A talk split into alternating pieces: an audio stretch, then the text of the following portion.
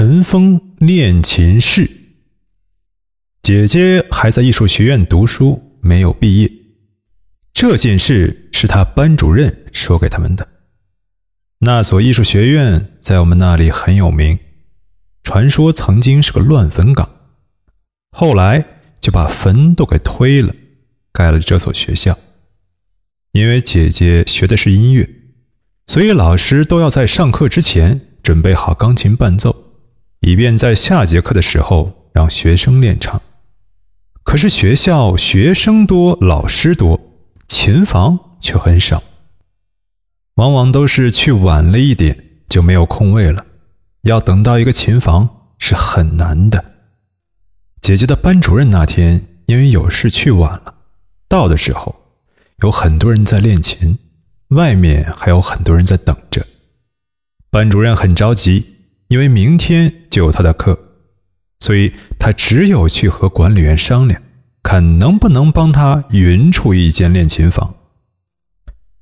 管理员告诉他，实在是没有琴房了。姐姐的班主任就苦苦哀求。后来管理员心软，告诉他，地下室还有几架淘汰的旧钢琴，就是脏了点但是还可以用的。于是他很开心的要去地下室。管理员表现得很不情愿，但还是带着班主任去了。地下室有两间房子，有一间被封条封了，另一间只是简单的扮演着。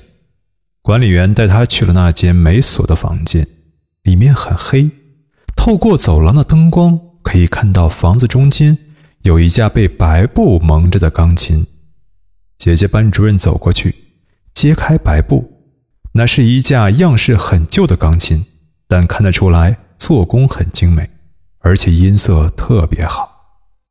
班主任埋怨管理员把那么好的钢琴扔在地下室，管理员没有说话，转身走了，告诉他出来的时候锁上门。班主任开了下房间的灯，发现灯管是坏的，也就勉强就着走廊的灯开始练琴。当他流畅地弹完一小段热身曲的时候，发现隐约传来了一阵和他弹奏的一样的旋律。他有些疑惑，是不是管理员又带了人进地下室？就继续弹自己的琴。